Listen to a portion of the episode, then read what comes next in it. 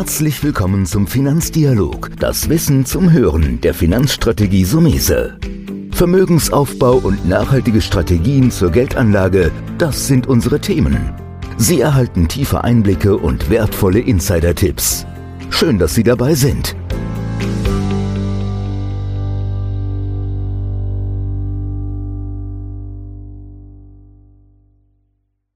Heute bei mir im Call Managing Partner Patrick Linden von Clanton Associé. Herr Linden, erstmal vielen Dank für die Zeit, die Sie sich genommen haben. Aber ja, wir müssen ja heute mal, ja, danke. Wir müssen ja heute ein bisschen ganz anders anfangen. Wir müssen ja erstmal was klarstellen, weil es gab eine Namensänderung bei Ihrer Vorgesellschaft. Was hat es damit auf sich? Weil früher hießen Sie ja mal Rouvier. Ja, das ist richtig. Also herzlich willkommen zu dem heutigen Call. Ich freue mich sehr, dass ich die Möglichkeit habe, darüber zu sprechen. Ähm, es sind nämlich wirklich spannende Zeiten. Ähm, es bewegt sich viel an den Märkten derzeit durch äh, das Covid-19-Virus und wir haben vor drei Wochen just an dem Tag, an dem äh, der Dow Jones Index den stärksten Indexpunkteverlust überhaupt in seiner Geschichte erlebt hat. An jedem Tag haben wir, nachdem wir drei Jahre äh, dran elaboriert haben, wann der richtige Zeitpunkt ist, den Namen zu ändern, an just an diesem Tag offiziell ähm, neu verkündet. Also insofern wirklich spannende Zeiten. Ähm, warum haben wir das Ganze getan? Nun, äh, wir hießen bislang Rouvier Associé seit äh, über 30 Jahren, weil der Gründer diesen Namen trug. Der hat aber vor dreieinhalb Jahren unser Haus auf eigenen Wunsch verlassen. Er ist nach wie vor dem Haus noch verbunden, auch als Aktionär, hat sich aber ähm, neuen Themen zugewandt. Und äh, insofern war das seit den Anfängen eigentlich ein Fehler, dass äh, unsere Firma den Namen eines äh, Mitarbeiters getragen hat, denn wir sind schon seit jeher entsprechend ein ja, Teamunternehmen, das hat sich auch immer dadurch transportiert, dass wir den äh, Wortlaut Associé mit beigetragen haben, was auf Französisch so viel heißt wie Partner. Das heißt, äh, aus äh, Rouvier und Partner ist inzwischen Clartin und Partner oder eben Clartin Associé geworden. Wofür steht Clartin? Clartin ähm, ist letztendlich eine Wortkreation, die sich zusammensetzt aus La Clarté, was so viel heißt wie Klarheit und Transparenz, und aus dem französischen Wort A, was das Ja bedeutet, denn wir machen keine kurzfristigen Investitionen, wir machen langfristige Investitionen und das wollten wir eben mit äh, diesem Namen unterstreichen und letztendlich uns damit einer neuen Zukunft wenden. Für die Anleger ganz wichtig, ähm, es ist das gleiche Eigentümerteam, die sind nach wie vor identisch. Wir haben das gleiche Investmentsteam, die gleichen Fondsmanager. Am Investmentprozess hat sich nichts geändert. Wir sind nach wie vor langfristig orientierte Stockpicker. Das heißt, wir suchen uns Aktie für Aktie nach einem Bottom-up-Prinzip aus, sind 100 Prozent unabhängig. Hier gab es also keinen externen Investor, der hier Partizipation übernommen hat an dem Unternehmen. Und ähm, das ist, denke ich mal, ganz, ganz wichtig. Was für äh, Sie als Investoren wichtig ist zu wissen, Sie haben das heute vielleicht noch nicht ganz so mitbekommen, dass sich da etwas getan hat. Das wird sich aber im Juli in diesem Jahr ändern, denn ähm, die Sika Rouvier, die behält jetzt aktuell noch den Namen. Das hat regulatorische Gründe und technische Gründe, weil das in Luxemburg angesiedelt ist und erst im zweiten Schritt vollzogen werden kann. Ähm, das wird im Juli passieren. Das heißt, irgendwann im Sommer werden Sie dann feststellen, dass aus den Fonds äh, Rouvier Patrimoine dann irgendwann Clachtin Patrimoine wird. Aber daran, äh, was in dem Fonds passiert, ändert sich dann gar nichts. Hm? Ja, also im Grunde keine große Veränderung, eher eine Anpassung, würde ich sagen. Passt ja fast wieder so ein bisschen zu diesem Namensgebung der Neues, mehr Klarheit zu schaffen gucken wir uns momentan mal ein bisschen die, ja, die Entwicklung draußen an. Ich würde sagen, an der Ausgangslage, dass es keine Zinsen gibt, hat sich ja nichts geändert. Aber der eine oder andere will sich jetzt sagen, naja, Aktien machen im Moment ja keine Freude, da geht es ja eher Richtung Süden nach unten. Wie muss man damit im Moment umgehen? Ja, in der Tat, da sprechen Sie einen guten Punkt an, äh, Herr Sumese, denn äh, wir nennen das momentan das vergessene Problem der Sparer, weil alle Augen sind jetzt natürlich auf die Corona-Krise gerichtet und ähm, in dem Zuge natürlich das, was an den Aktienmärkten passiert. Die weltweiten Indizes haben äh, teilweise über 35 Prozent in kürzester Zeit innerhalb von drei Wochen nachgegeben. Das hat es historisch in dieser Schnelligkeit ähm, tatsächlich noch nicht gegeben.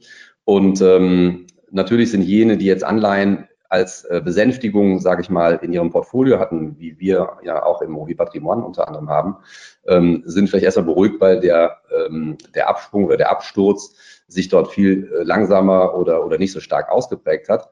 Aber grundsätzlich ähm, mit Anleihen langfristig Geld zu verdienen, Das Problem wird eigentlich immer größer, weil wir sehen, dass es natürlich in diesem Zuge aktuell massive Unterstützungsmaßnahmen der globalen Zentralbanken gibt, der globalen Staaten, die sich immer stärker verschulden, mit dem Effekt, dass langfristig die Zinsen ja für noch längere Zeit im Null- und im Negativbereich ähm, äh, bleiben werden.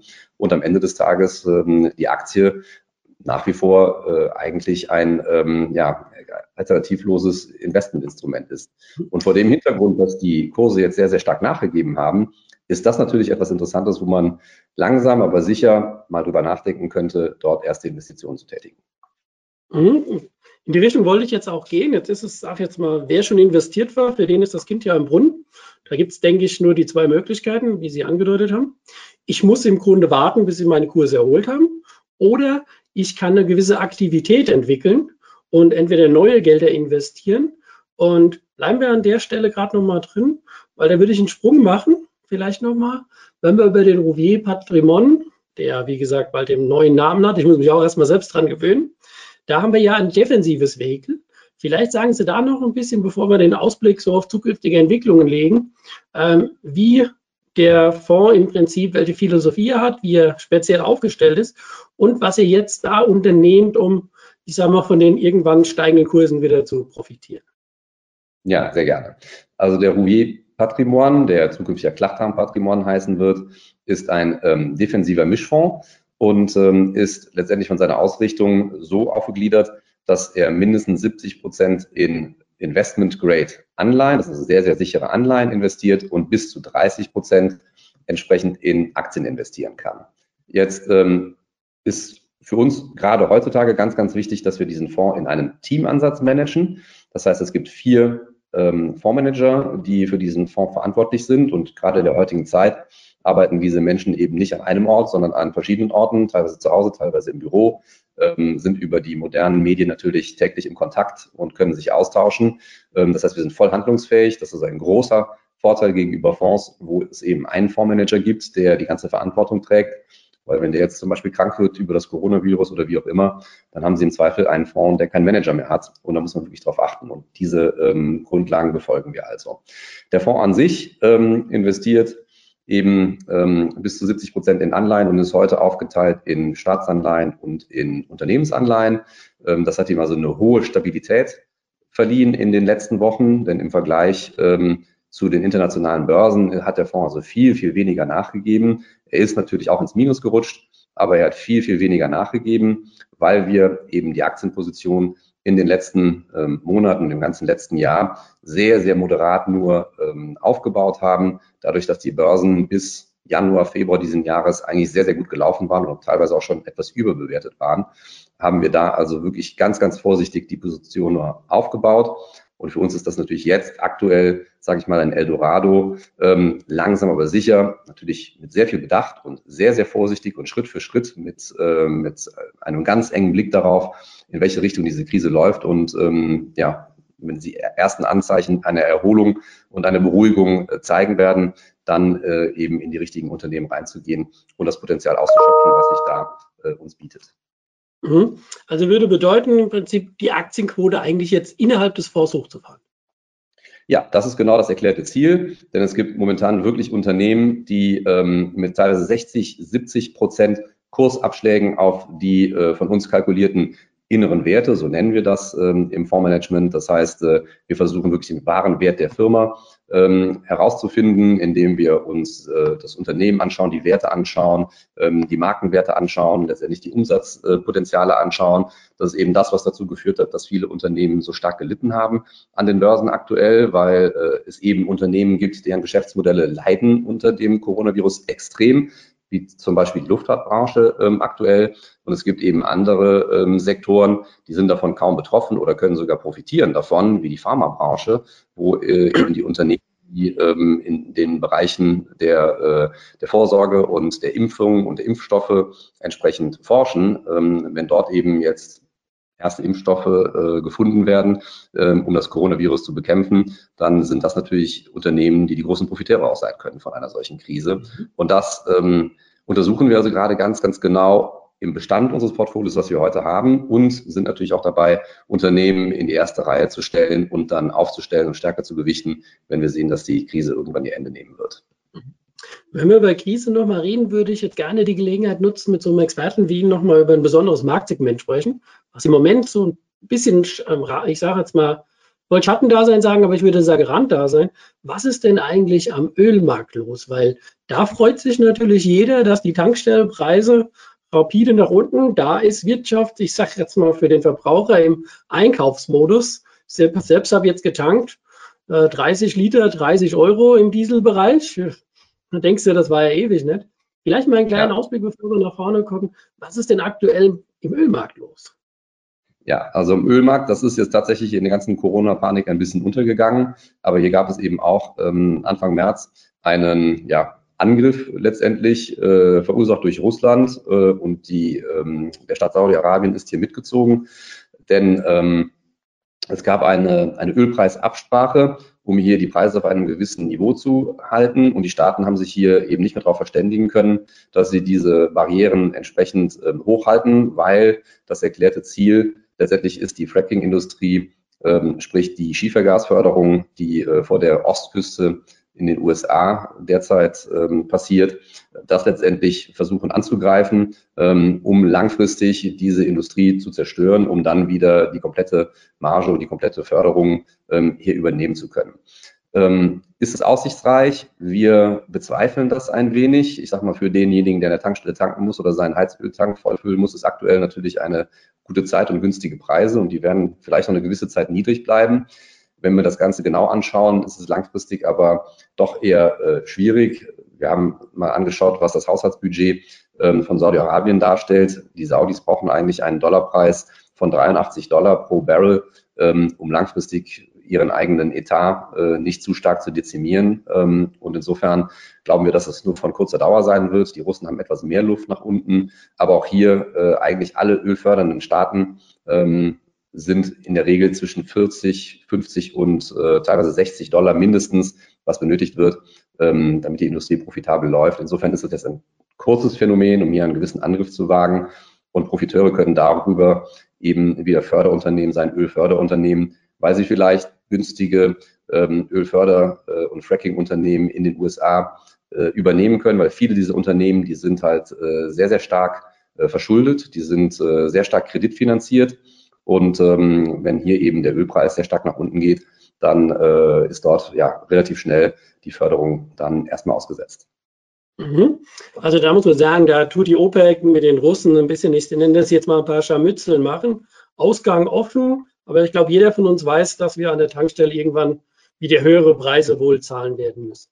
Danke für Danke. den Einblick, insbesondere in den Marktsegment.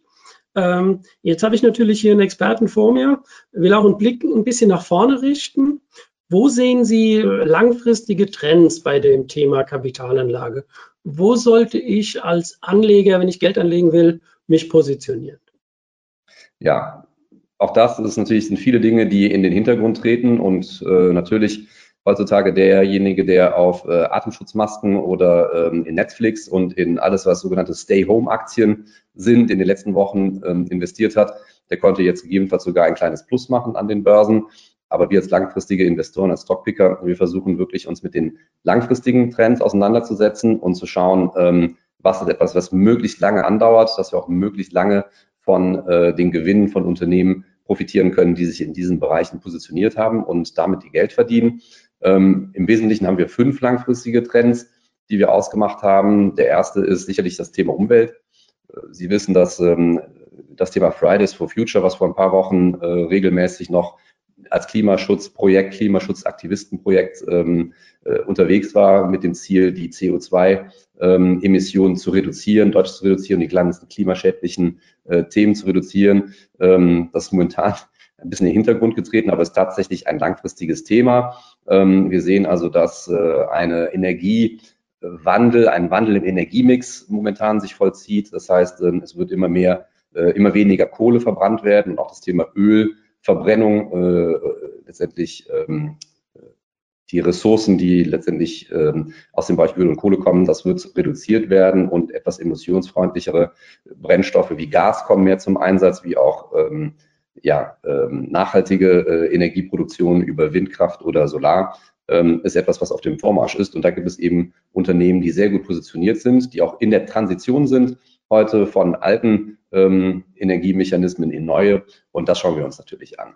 Wir haben ein mhm. Konsumverhalten, was sich entsprechend stark verändert. Ähm, es gibt eben viele Unternehmen, die klassisch ähm, Ressourcen, zum Beispiel ähm, äh, Produktion von, ähm, von, äh, von Kleidung, von Textilien in China ähm, unter schwierigen Bedingungen ähm, in der Vergangenheit äh, hergestellt haben, dass die jetzt zu einem nachhaltigeren Wandel äh, sich umsetzen. In der Automobilbranche haben wir das sehr, sehr stark, dass es letztendlich von dem Verbrennungsmotor immer mehr zur ähm, Elektromobilität oder auch zum äh, Carsharing geht, dass es da neue Modelle gibt. Ähm, in der Ernährung wird immer mehr eben auf nachhaltige Ernährung ähm, und, äh, und saubere äh, Ressourcen ähm, angelegt. Da sind eben auch Unternehmen, ähm, die wir dort äh, ausgemacht haben, die sehr, sehr gut positioniert sind und von diesem Trend profitieren können. Ähm, wir haben grundsätzlich das Thema Demografie. Die Welt wird wahrscheinlich bis zum Jahre 2050 noch weiter wachsen. Ähm, das Weltbevölkerungswachstum verlangsamt sich zwar, ähm, aber wir wachsen nach wie vor.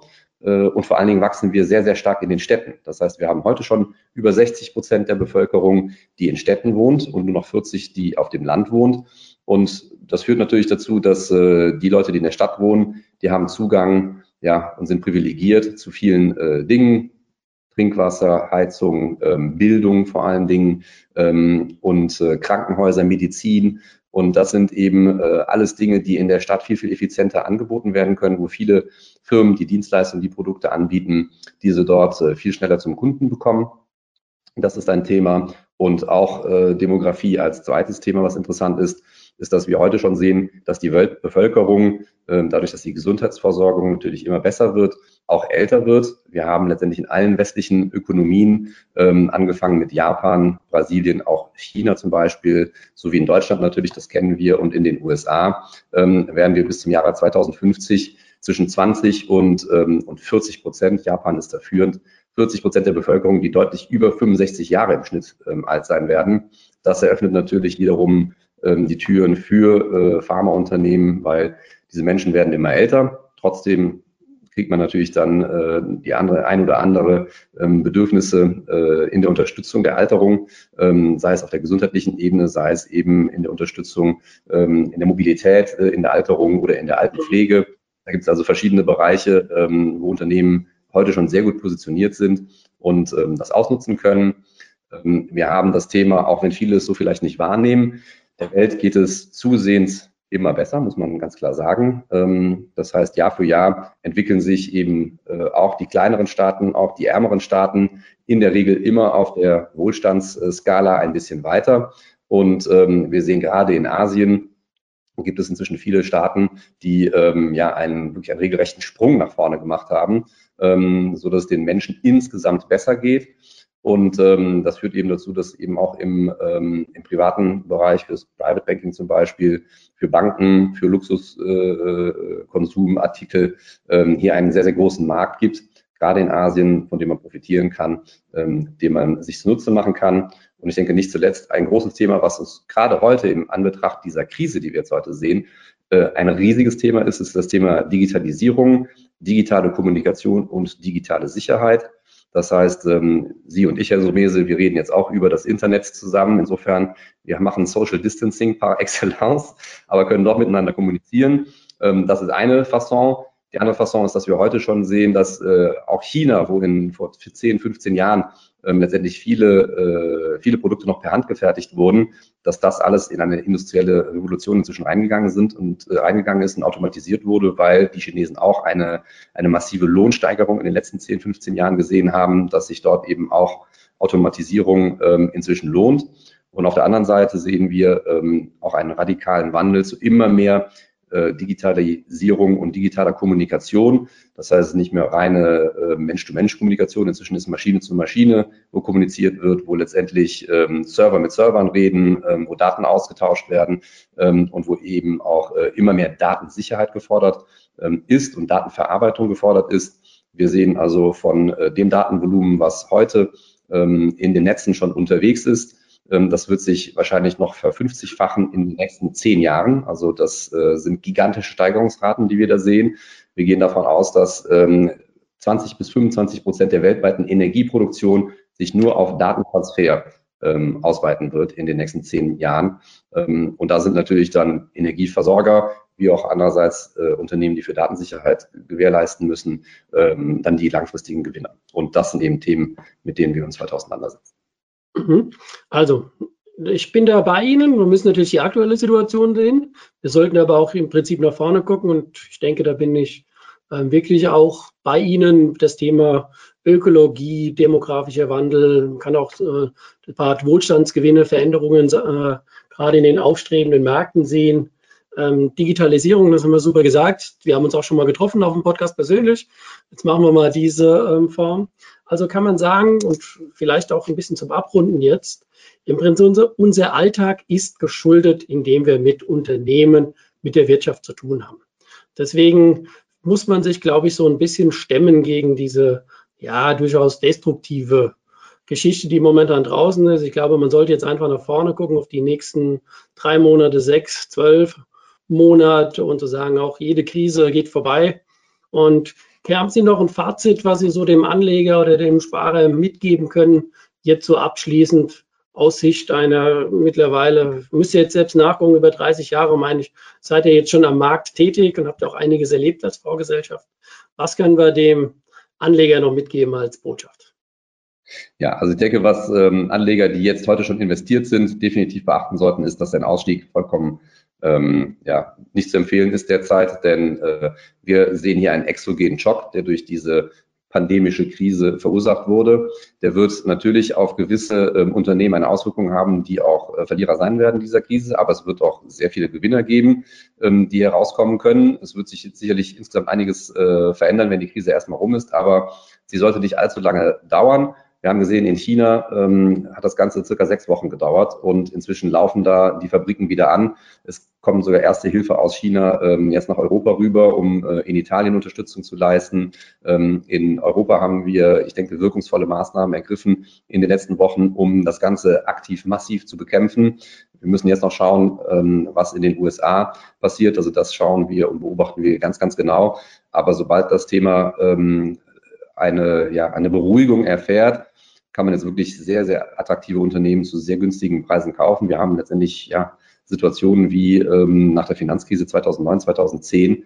Ähm, und wer die Märkte ein bisschen verfolgt hat, danach kam eine zehnjährige Hoss, die ähm, durchaus attraktiv war. Und diejenigen, die damals investiert haben, die sind heute nach wie vor dick im Plus, würde ich mal sagen. Ähm, insofern bietet eine solche Krise wirklich eine attraktive Chance, ähm, sich mit ersten Investitionen langsam aber sicher oder regelmäßigen Sparraten dem Thema jetzt auf jeden Fall zu nähern. Ja, das ist doch ein super Fazit. Herzlichen Dank, dass Sie sich die Zeit genommen haben. Und in der heutigen Zeit, wie sage ich, ähm, ist die Standardverabschiedung, bleiben Sie natürlich mit Ihrer Familie gesund. Sie auch, Herr Somese, vielen, vielen Dank und ähm, dann bis zum nächsten Mal hoffentlich wieder persönlich. Das war der Finanzdialog, das Wissen zum Hören der Finanzstrategie Sumese. Natürlich ist dieser Podcast keine Anlageempfehlung. Denn jede Anlageentscheidung muss individuell getroffen werden. Idealerweise ist sie Teil einer ganzheitlichen Strategie, die exakt zu Ihnen passt. Dazu müssten wir uns persönlich kennenlernen. Besuchen Sie uns auf sumese.de